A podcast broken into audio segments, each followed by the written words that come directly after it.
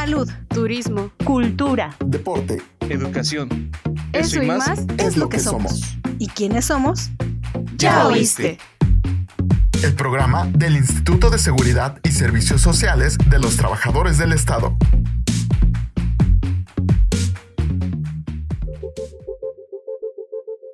¿Cómo están? Soy Claudia Mejía y gracias por estar en un nuevo programa de Ya Oíste. Hola, Ámbar, ¿cómo estás? Muy bien, ¿y tú? Oye, ¿tú sabes qué es la zoonosis?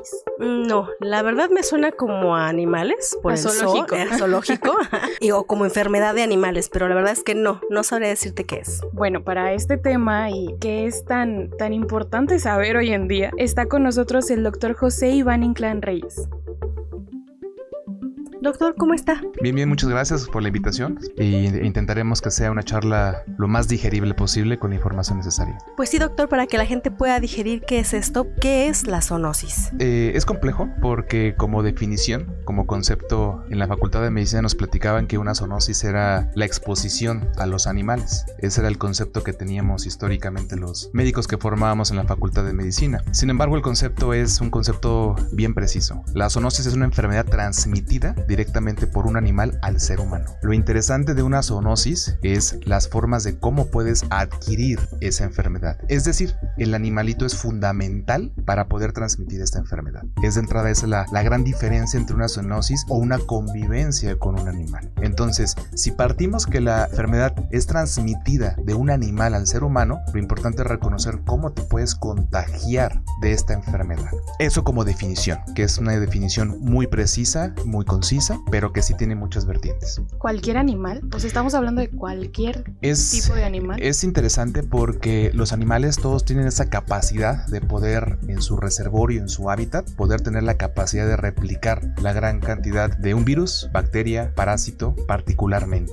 Obviamente las características de ciertos animales con base en sus hábitats hacen que sean más factibles poder reproducir una enfermedad. No podemos equiparar lo que pasa en el continente eh, africano, en el continente americano, en el continente europeo, primeramente por lo que hay de, de, variante, de varianzas en, en animales. Entonces, pero los animales, eh, la gran mayoría tienen esa, esa capacidad de poder transmitir las enfermedades. No todos, por supuesto, pero sí la gran mayoría tiene esa propiedad o esta capacidad de poder transmitir esta enfermedad al- al- a la persona. Las personas, obviamente, ¿quién se puede contagiar? Pues prácticamente todos. Dependería mucho del sistema inmunológico, de que tengas alguna enfermedad crónico-degenerativa que tú te haga vulnerable. Y lo mismo, depende profesión, situación geográfica, hábitat, clima, tipo de convivencia con el animal para tener este factor de riesgo. Pero sí, hay una variedad inmensa de animales que pueden transmitir enfermedades. Sí, como por ejemplo ahorita lo que estamos o lo que vivimos fue una, si no me equivoco, una pandemia zoonótica, ¿no? Porque fue transmisible de un animal al ser humano. Ahora, ¿cómo poder contener este tipo de enfermedades o este tipo de pandemias para que no se siga distribuyendo o no pase lo que pasó con el coronavirus, ¿no? Claro, es interesante la pregunta porque reconocer primero que la transmisión de una enfermedad eh, directamente está dada por cómo adquiriste esa primera infección, lo que le llaman el paciente cero. Eso es importante para reconocer cuánta velocidad de contagio puede tener y después la transmisión que puede existir entre humano a humano. Lo que pasó con la pandemia de SARS-CoV-2 fue que surge de un intermediario secundario, que es el murciélago. Él fue un intermediario secundario que en su replicación del- de, de él propiamente emerge este cambio estructural. Recordar que el SARS-CoV-2 ya existía previamente. El MERS y el SARS-CoV-2 ya se identificaba como una partícula infectocontagiosa. Sin embargo, cuando surge en este intermediario este cambio conformacional importante, los virus siempre van a tener múltiples variantes. ¿eh? Basta con ver ahorita que vamos en la delta, en la gamma y vamos a llegar a la omega sin problemas. Esto pasa comúnmente en los virus. Sufren cambios estructurales muy pequeñitos en su envoltura y esto hace que cambien constantemente las variantes. No que sean más o menos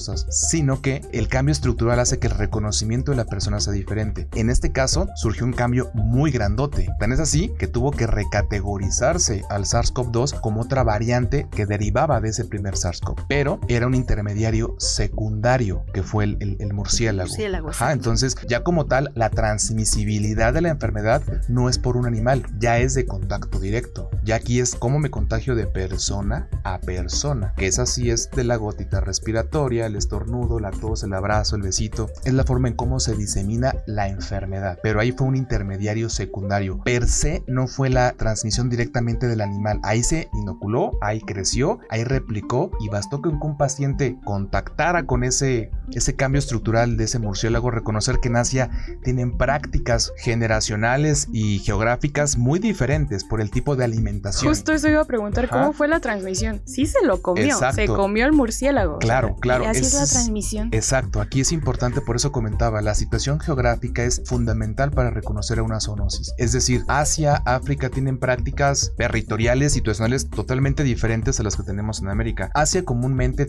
gustan de tener la comida de animales vivos, ratas, aves. En este caso, exacto, esa es la, la característica más importante. Cuando la persona ingiere de alguna forma directa o indirectamente el contacto con ese murciélago, esa persona incuba. Hay un periodo de incubación, es decir, un periodo de replicación en tu cuerpo que se llama cómo detecta mi inmunidad y al no reconocer esta variante, porque el sistema inmune reconoce y dice, lo conozco, puedo protegerte con anticuerpos. No lo reconozco, hace la cascada de inflamación que es lo que pasó con este virus. Entonces, este paciente cero tuvo de alguna forma un contacto directo o indirecto. ¿Cómo pudo haber sido? Alimento, manipulación, no sabemos si él manipulaba, era cuidador, era resguardador y al momento de una inadecuada lavado de manos, él se lo inocula porque es por mucosa, ojito, nariz, boca y él inocula o fue por práctica de alimentación. Al no reconocer esto, empieza todo el problema de la diseminación y lo que pasa en Wuhan de estos, lo que empezó como un brote que empezaba con una transmisibilidad impresionante, se volvió en lo que actualmente ya conocemos, no como una pandemia, sino ya como una endemia, porque es una enfermedad que llegó para quedarse y a nunca irse, que es lo que tenemos que aprender a reconocer una endemia. Entonces, pero sí, es un ejemplo de que la transmisibilidad va, depende con esas prácticas eh, geográficas que tiene en este caso la comunidad que fue allá en Asia, ¿no? Los animales domésticos, por ejemplo los perros, ¿no? Quizá un perro esté enfermo, te lame, te puede transmitir así. Sí, eh, aquí es interesante, como comentábamos, anteriormente se decía que una zoonosis era, tengo un animalito, convivo con él, eso es una zoonosis. No, no, no, no, eso es una convivencia con un animal. La zoonosis es una transmisibilidad de una enfermedad a una persona, de defensas bajas o de defensas normales. Ajá, entonces, en el caso de los animales domésticos, si bien es cierto los, eh, los perros y, y los gatos pueden ser reservorios de muchas enfermedades, particularmente en este caso los perritos, su eh, microbiota que ellos tienen no hacen que sean unas eh, enfermedades que nos puedan transmitir directamente, sino es por ejemplo por una mordida. Una mordida de un perro porque su cavidad oral está colonizada por patógenos bacterianos que si te muerde te puede inocular o te puede meter a tu, a tu piel, a tu cuerpo, ciertas bacterias que te pueden hacer obviamente una cascada de inflamación. O bien, si es un perro que no está inmunizado, el famoso virus de la rabia, ¿verdad? Que para esto ya actualmente tenemos una antitoxina para poder contrarrestar. El perro puede transmitirte por una lamidita, no puede transmitirte directamente una enfermedad como tal. Te puede llevar a sus colonizantes, sí, pero transmitirte una enfermedad por una lengüeteada no te lo va a transmitir. Es cierto que los perros pueden tener estos famosos acaritos, estas famosas pulguitas, que ahí sí pueden... Garrapatas. Garrapatas, correctamente, que esto sí puede suceder como un intermediario para que te contagie enfermedades. La famosa enfermedad de Lyme, por ejemplo, una espiroqueta. Oye, la que hablábamos hace rato. Exactamente. Esto pasa comúnmente en nuestro norte del país y en la parte de Estados Unidos, comúnmente asociado al tipo de clima y demás, pero hay intermediarios que en sí puede estar ahí su garrapatita guardadita sin problemas cuando están rascándose, están mordiéndose. Es ahí un dato de alarma para decir por qué se rasca con tanta frecuencia, por qué tiene este tipo de actitudes que antes no tenía. Cuidado, porque esa es la forma indirecta de poderte transmitir por un intermediario, en este caso la garrapata, una enfermedad, en este caso la famosa conocida enfermedad de Lyme, entre las más, las más importantes, porque hay otras asociadas a las, a las garrapatas, ¿no? Pero como tal directamente, él en un lengüetado, no, pero el contacto directo sí te hace factible desarrollar la enfermedad. ¿Y tú? ¿Ya nos sigues en nuestras redes sociales oficiales? ¿Todavía no? Entonces, toma nota. Encuéntranos en Facebook, Twitter, Instagram, YouTube y TikTok. Estamos como ISTMX. Pero no te vayas, que esta entrevista continúa.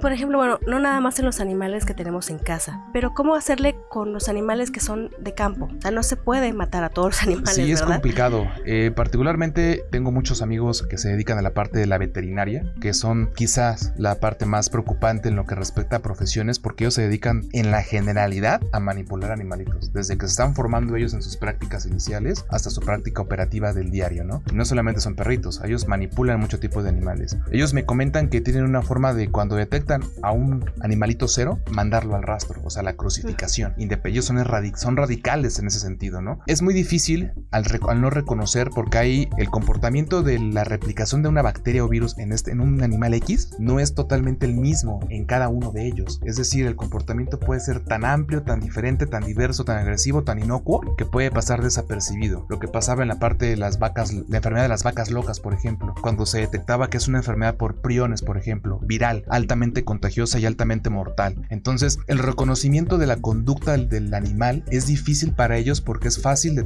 detectar, ah, ese está como claudicando, ese tiene una- un llanto diferente, este dejó de comer, ese está batido, ese está hipoactivo. Para ellos es sencillo. El problema es cuando ciertos animales no tienen ese comportamiento, para ellos es muy difícil poder tener ese control. Lo que ellos hacen es, o lo que me platicaban, porque eso es una plática que ellos me decían, es detectamos un comportamiento atípico fuera del contexto del comportamiento de ese animal, inmediatamente lo sacamos y lo, mata- lo mandamos al, al- al- al- Pobrecitos. Pues Entonces, sí, pero... ellos eh, son radicales en ese sentido. Ellos me decían, oye, ¿y en los humanos se puede hacer eso? ¿Cómo crees? Ay, no. ¿Cómo crees? Es imposible. Tienes sueño. Claro, sí, no, es imposible. Te ¿no? mandamos al rastro. contigo. Eh, Sí, claro, o sea, por tener una gripe, un cansancio y una fatiga para parar la, la velocidad de una replicación, ¿no? Como crees. Esa es la amplia panorama de una enfermedad. En algunos es agresiva, lo vimos en SARS-CoV-2, algunos desafortunadamente perdieron la vida, en algunos era una gripita, en algunos pasaba de asintomático. Ahorita, por ejemplo, una gripe, un estornudo puede ser una infección por SARS-CoV-2, claro, por supuesto que sí, porque es el comportamiento al ya estar inmunizados. Como ya tenemos contacto y anticuerpos, ya son cuadros muy chiquititos, muy leves, porque ya tenemos un sistema inmune frente a ese, ese antígeno de esa molécula del SARS-CoV-2. En los animales, la verdad es muy complicado aún porque ellos solamente se basan en patrones conductuales. Entonces es más difícil. No son para seres ellos. hablantes, o sea, no te pueden decir, me duele aquí, me duele acá, tengo esto, tengo aquello. Correcto, entonces ellos ven, ven patrones conductuales, alimentación, agresividad y dicen, ¿sabes qué? Este lo jalo, ¿no? Ese es el gran problema para poder ellos, ellos limitar, detectar eh, esta contención de poder transmitir de forma acelerada. Se detecta un brote, inmediatamente todos van al ruedo porque pues no sabes quién sí y, Y quién, quién no. Exactamente, ¿no? Sí, la bronca aquí es que las personas no sabemos o no entendemos o no hemos entendido que pues hay que tener ciertos cuidados como el no me estornudes en la cara, ¿no? Vas en el metrobús y te estornudan, te tosen y no son para decir, ay, disculpa o taparse la boca. O sea, de lejitos está todo mejor. No tenemos o no hemos entendido que debemos de tener una, una cultura de, de, pues, cuidado y de limpieza. Y es, es fundamental esta parte porque mis compañeros y colegas infectólogos, gran parte de nuestra preocupación es que vemos al SARS-CoV-2, lo tenemos satanizado, es una realidad, por lo que cobró en recientes, en recientes años, ¿no? particularmente los dos años que tenemos de la pandemia. El problema es que lo dijiste de forma precisa. ¿Por qué preocuparse por SARS-CoV-2 cuando sabemos, por ejemplo, cómo se contagia tuberculosis, que es por gotita respiratoria? Cuando sabemos cómo se contagia influenza, por ejemplo, gotita respiratoria. Cuando sabemos cómo se contagia sarampión, gotita respiratoria. Cuando sabemos cómo se contagia varicela, gotita respiratoria y contacto directo. Es decir, la forma de contacto ya en muchos sentidos se ha existido de cómo te puedes contagiar de muchas enfermedades infectocontagiosas. En los hospitales, los que estamos en hospitales eh, públicos de batalla, las infecciones intrahospitalarias, los pacientes que están en ventilación mecánica con los tubos, A la orden del día. Exacto. ¿Qué es lo que pasa con los compañeros? No se lavan las manos, no se las quieren No, lavar, no quieren Dios. lavarse las manos. ¿Sabes por qué? Porque es que tengo los guantes. Esto pasó mucho en SARS-CoV-2, ¿eh? Por eso se retiraron los guantes, porque decían, al tener guantes me da esa falsa seguridad de decir, tengo mis guantes, tengo mi mascarilla, tengo mi equipo, yo voy así. Sí, tú te vas protegiendo, pero tus paciente- manos se van colonizando. Ah, sí, Entonces, claro. la preocupación de nosotros es, ¿por qué si desde antes ya existía esta forma de evitar contagio para otras enfermedades infectocontagiosas de, todo, de otro tipo? ¿Por qué en SARS-CoV-2 sí lo prendemos como un foco rojo? Y yo lo platicaba con muchas personas. Gran parte del auge de la información por SARS-CoV-2 es que esta infección golpeó al primer mundo. Golpeó al primer mundo, tan es así que obtuvimos una vacuna en menos de dos años. Eso es imposible. Esto golpeó al primer mundo. Si vamos a un análisis epidemiológico, ahorita que estamos en zoonosis, por ejemplo, de los vectores, lo que pasa en África con fiebre amarilla, nadie le da importancia a fiebre amarilla. Lo que pasa en el mismo México con dengue, por ejemplo, con chikungunya, lo que pasó con Zika en su caso, poco le damos importancia. Importancia porque no golpea al primer mundo. Cuando vamos a, a los manipuladores de alimentos, por ejemplo, la brucelosis, que es una enfermedad de contacto por manipulaciones, alimentos no pasteurizados, que pues nuestros agricultores, los que se dedican a la parte del cuidado de animales, nuestros veterinarios, se contagian con brucelosis y México tiene mucha brucelosis y no damos esta difusión de cómo protegerte, cómo cuidar, que una secreción debe, en el animal debe fundamentalmente lavarte las manos. Si ya tienes una enfermedad infectocontagiosa, saber que la línea de primer contacto de diseminación es contacto directo, entonces la mascarilla. Y no vamos muy lejos con lo que va a pasar con este nuevo virus del, del simio. La capacidad de transmisibilidad es diferente. Algo bien importante en la zoonosis, y perdón que me, me expanda así. No, está súper bien. Es que Porque nos la- abre el, el, concepto, panorama, el claro. La velocidad de una, de una enfermedad infectocontagiosa, por ejemplo. Yo siempre cuestioné la parte de por qué nos preocupaba la velocidad de contagio de SARS-CoV-2. Es importante el R0 de un paciente, por ejemplo. Yo estoy contagiado con SARS-CoV-2, ya me contagié. Ahora, ¿yo a cuántas personas puedo contagiar directamente? Más o menos es un R de 5. Una persona contagia a 5 personas en la velocidad de contagio. Yo decía, no, pues oye, ese es bastante. El problema es cuando yo decía, bueno, ¿y por qué no te preocupa la velocidad de contagio de sarampión? Con los famosos antivacunas. Porque la velocidad de contagio en sarampión es hasta de 9 personas por una persona. Porque es mucho más contagioso. Virus del ébola, más de 10, contagiosísimo. Virus de la viruela, más de 15. Porque es una capacidad de contagio impresionante que tienen estos virus. Entonces, eso es lo que cuestionábamos los infectólogos cuando le dieron tanto el peso o tanta relevancia solamente al SARS-CoV-2. No lo estamos demeritando, sino estamos diciendo, hay que ampliar el, hay que ampliar el panorama para el resto de enfermedades infectocontagiosas olvidadas, como pasa en nuestro país, que es un país que tiene enfermedades infectocontagiosas olvidadas. Entonces, eso es lo que los infectólogos decíamos, bueno, está bien, ¿no? Sí, por supuesto, hay que reconocer. Esto obligó al resto de colegas de la amplia, la gama médica a decir, el lavado de manos es fundamental, pero no por SARS-CoV-2, no, bueno, también, Por pero por las infecciones intrahospitalarias, lávate las manos. El famoso clostridoides difficile que pasa en la diarrea de los hospitales es por las esporas en tus manitas y te lo llevas a casita. ¿Por qué no te enfermas? Porque tu sistema inmune está tan bien que dice, ah, lo reconozco y no pasa nada. Pero los pacientes hospitalizados, el 95% tiene un inmunocompromiso por diabetes, por presión, por desnutrición, por algún problema hematológico, algo pasa en su inmunidad que ellos expresan la enfermedad. Entonces, si reconoces que el lavado de manos, que el saludo de protección, que tu mascarilla, que tu distanciamiento social, esos son prioritarios para evitar esta velocidad de contagio en todas las enfermedades infectocontagiosas. Sí, creo que lo principal es eso, tomar conciencia de que de veras está en nuestras manos también el ayudarnos a no contagiarnos. ¿no? Estoy a punto de hiperventilar. bueno, es que mis compañeros dicen que soy loca maníaca con la limpieza. eh, Un poco. Pero es muy real. Hay que ser muy conscientes, como lo está diciendo el doctor. Estamos expuestos a demasiadas enfermedades. Y si uno no se cuida, es como dicen, ¿no? Si tú estás bien, los demás están bien. Si tú te cuidas, la gente que te rodea Va a estar bien, es que es una cadena. Como lo dices, es una cadena. Hagan un experimento en su casa. Yo ya lo hice y la verdad sí es preocupante. Me llené las manos de talco. Y fui y vine en mi casa y se deshice. Quedó toda la casa talqueada.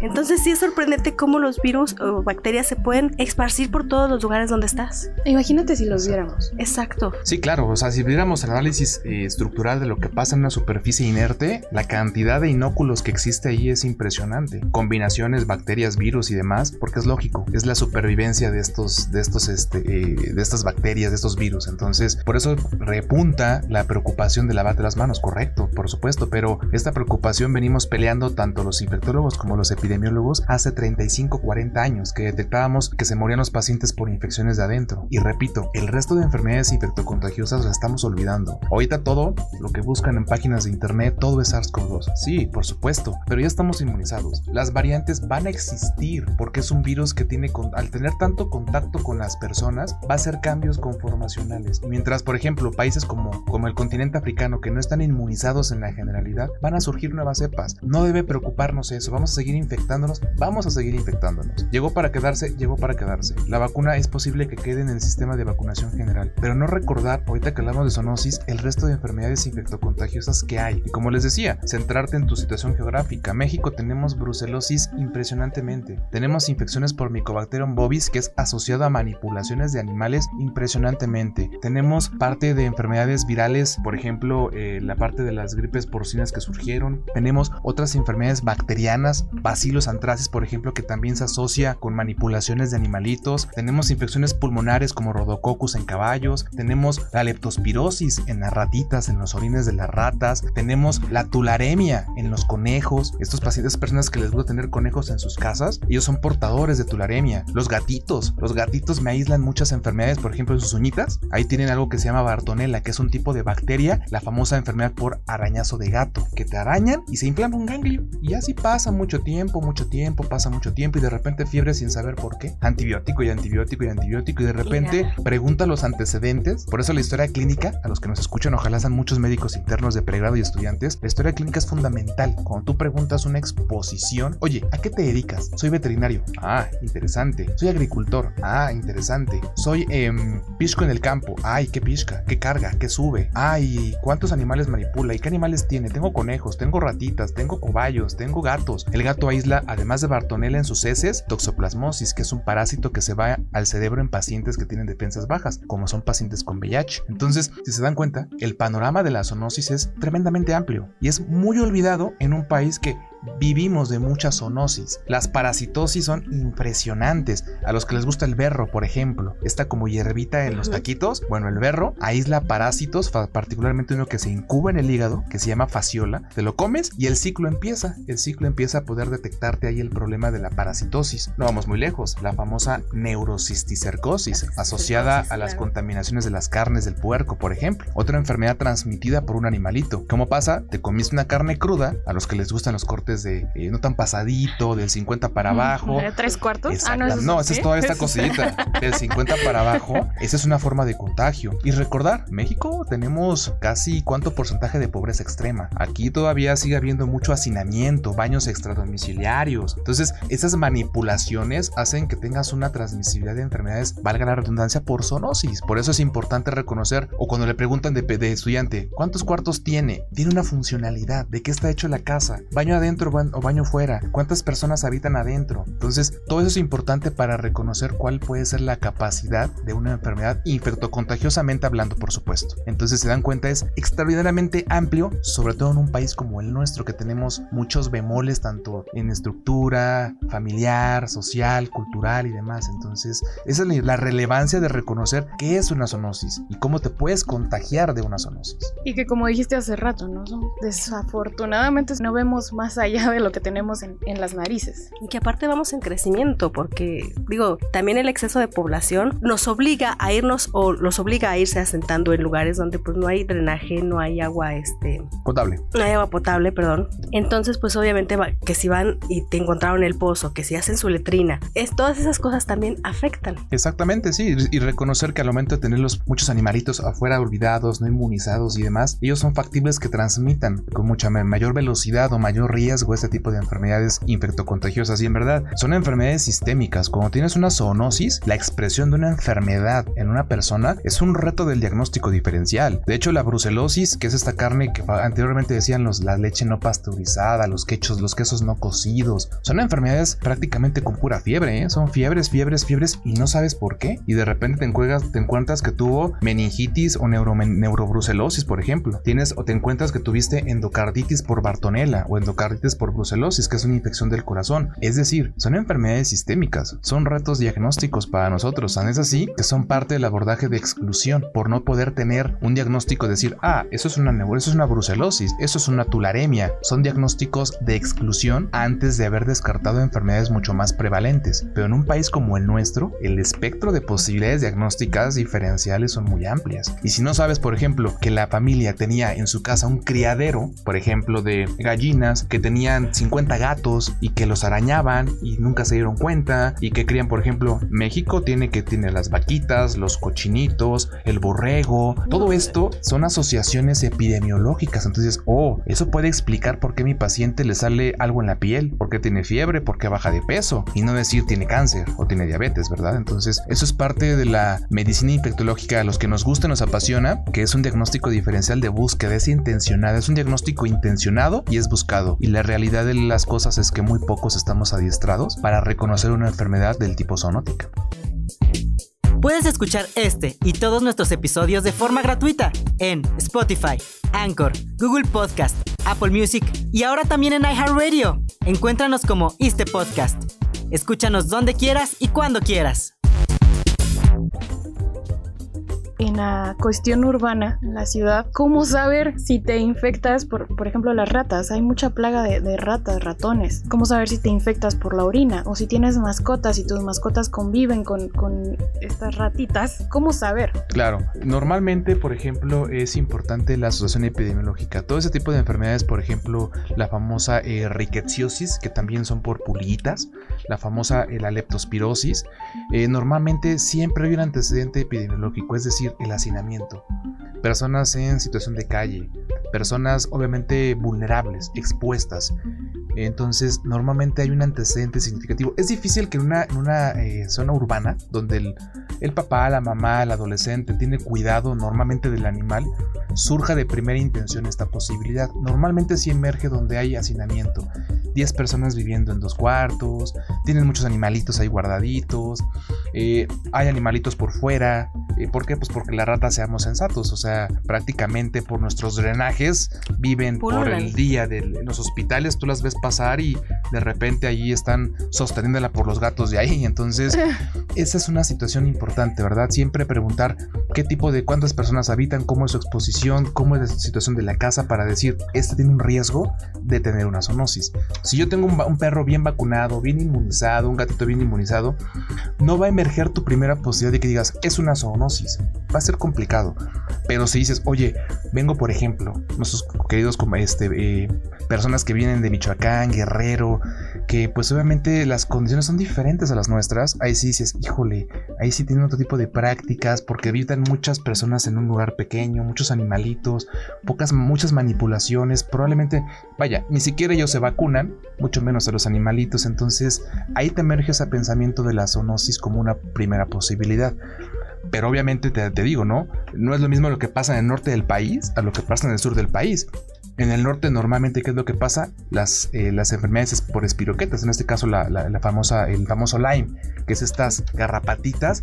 Porque, porque, influye mucho el factor del clima. El clima, por supuesto, el clima totalmente. Y la verdad es que ya se saltan a la frontera, pasan un veranito ahí en el norte de Estados Unidos, ahí regresan y chin, de repente regresan con fiebre y con rash. Quizá este puede ser un vector posiblemente, un Lyme, puede ser una riqueza, etc, etc, asociada al factor epidemiológico. Entonces, te das cuenta, hablar de zoonosis también sitúa condiciones climáticas, factores de riesgo ocupacionales, factores de riesgo personales en la parte de, de, de contacto, situación geográfica, tipo, clima, estación, migrantes. Cuando vas, ah, me fui a pasar un verano a África y regresas con fiebre, uy, preocúpate, ¿por qué? Por paludismo, por ejemplo, que el mosquito anófeles es un factor. Paludismo en África es importante, fiebre amarilla, entonces, todo esto dices, ah, caray, es preocupante porque si no tienes la mente abierta a las posibilidades de lo que hay en ese país, cuidado, que eso pasa frecuentemente en, en la consejería que damos al viajero.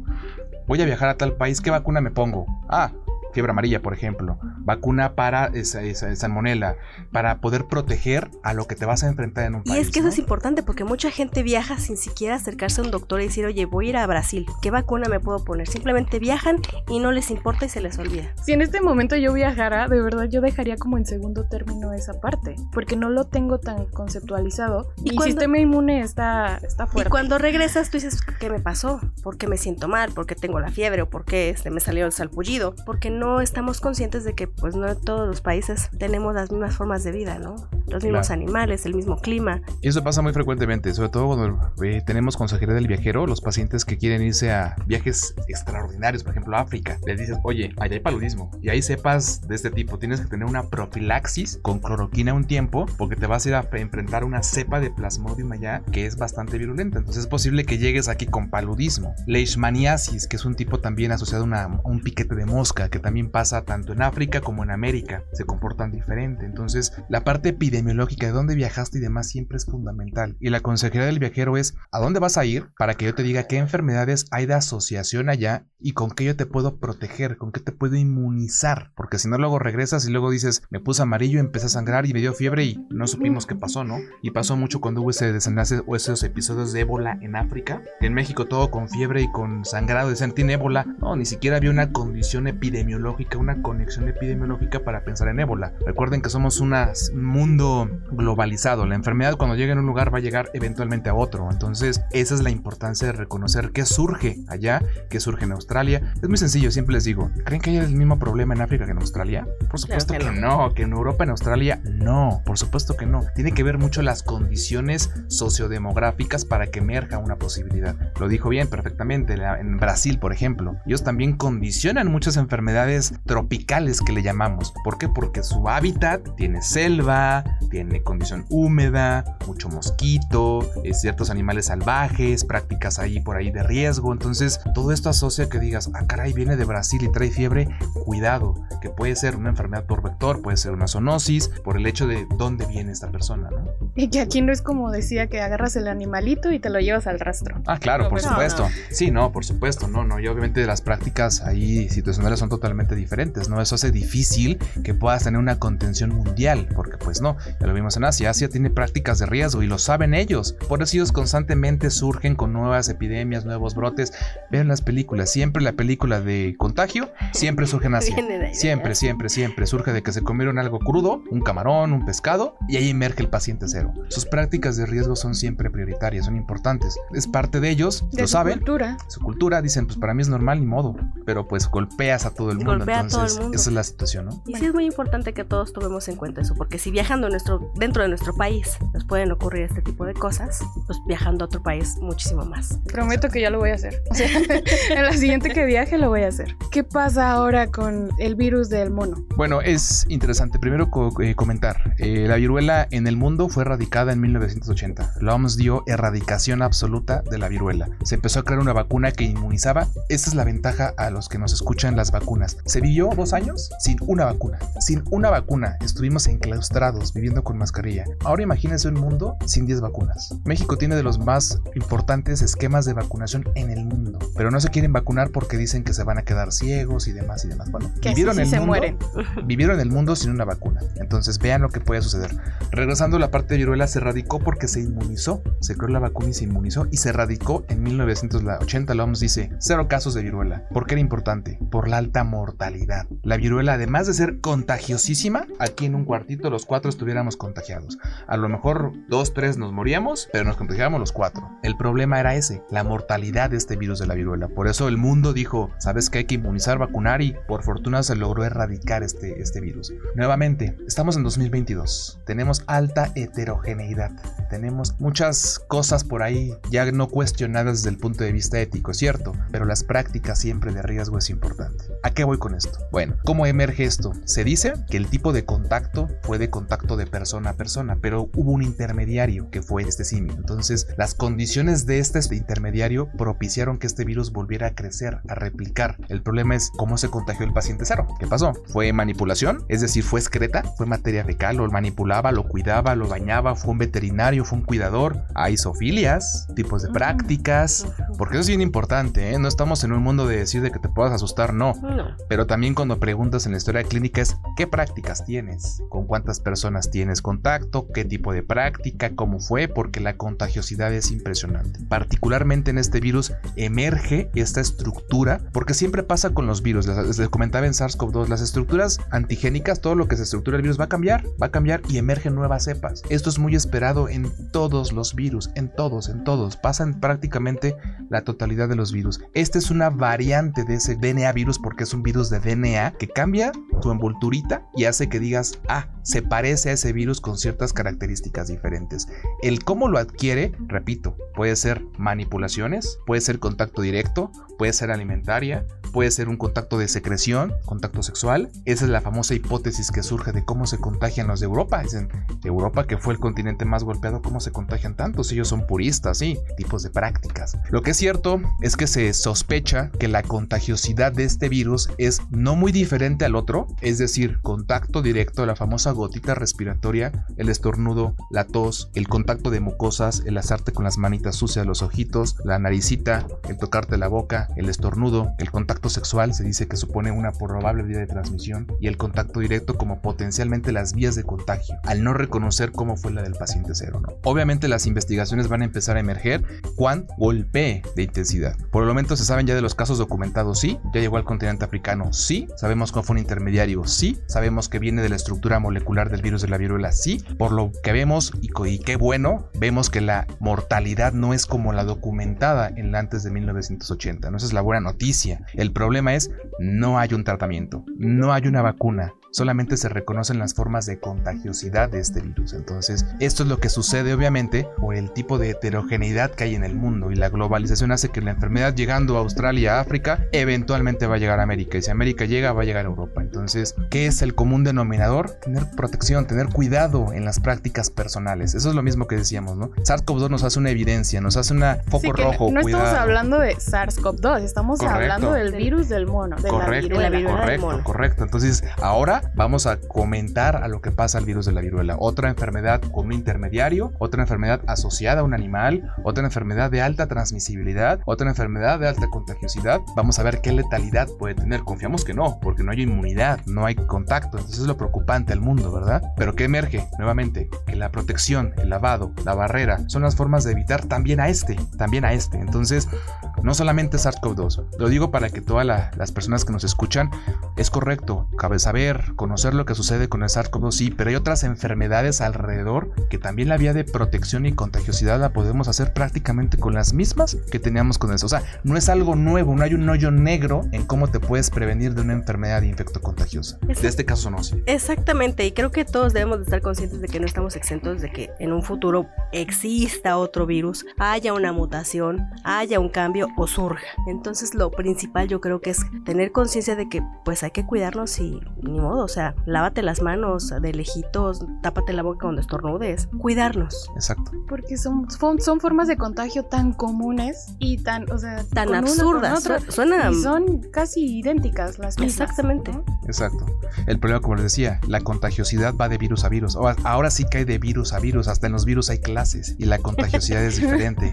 Entonces siempre les digo, ¿qué preferirías? Híjole, entre sarampión, eh, ébola, virus del Nipa, viruela, varicela y demás. Creo que el SARS-CoV-2 era el menos potente en la contagiosidad, pero todos discriminamos al SARS-CoV-2 como el más importante. No, es bien, correcto, y qué bueno que hubo una vacuna, por supuesto, pero reconocer que hay otras cosas alrededor que pueden golpear mucho más a la sociedad. Y justamente como no han o no fueron en la época de la gente o no han golpeado a la gente como lo hizo el SARS-CoV-2, pues no le dan la importancia que tiene, ¿no? Entonces, por favor, vacunen a sus hijos, vacúnense ustedes, cuídense ustedes porque es lo más importante. Sí que tiene importancia lavarse las manos, estornudo de etiqueta, el distanciamiento social, que tanto me gusta.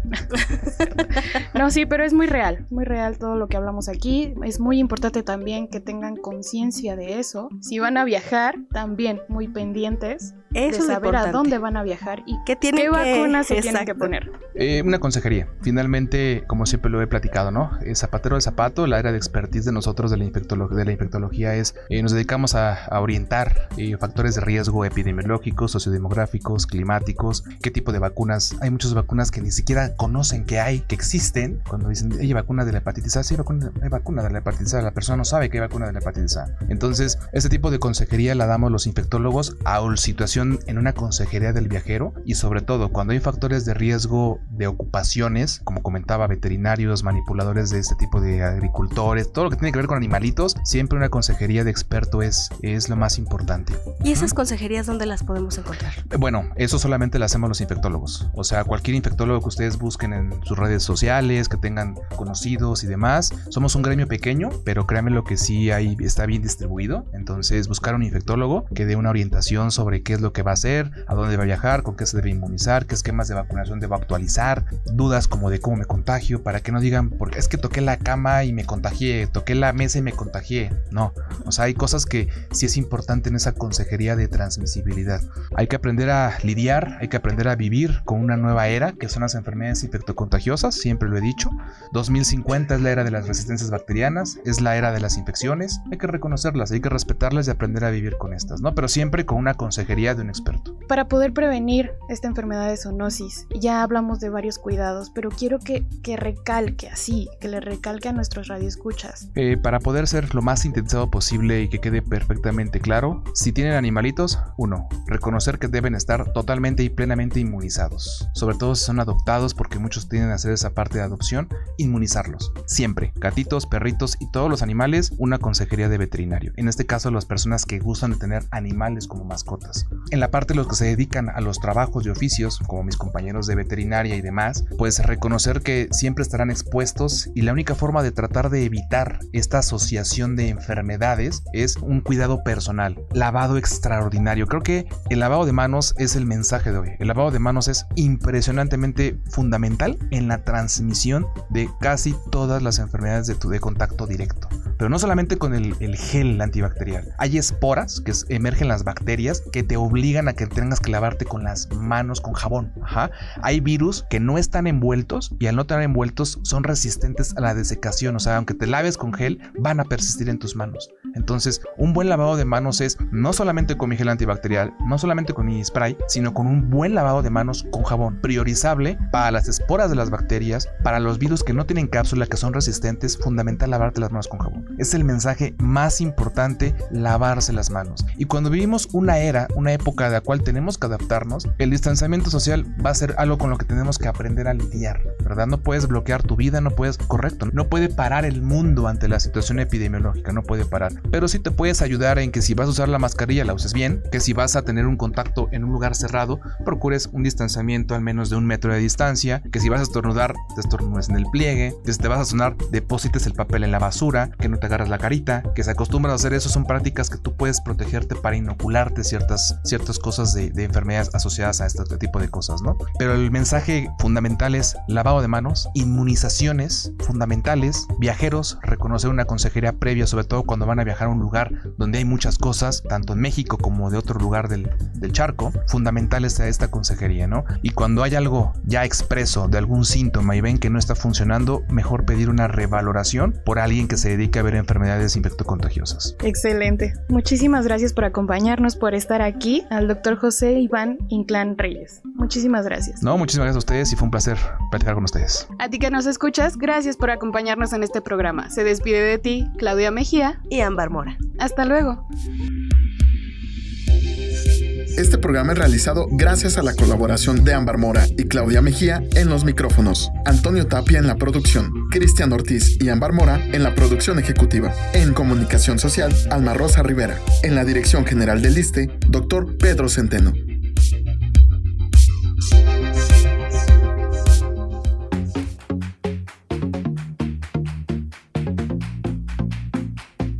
Salud, turismo, cultura, deporte, educación.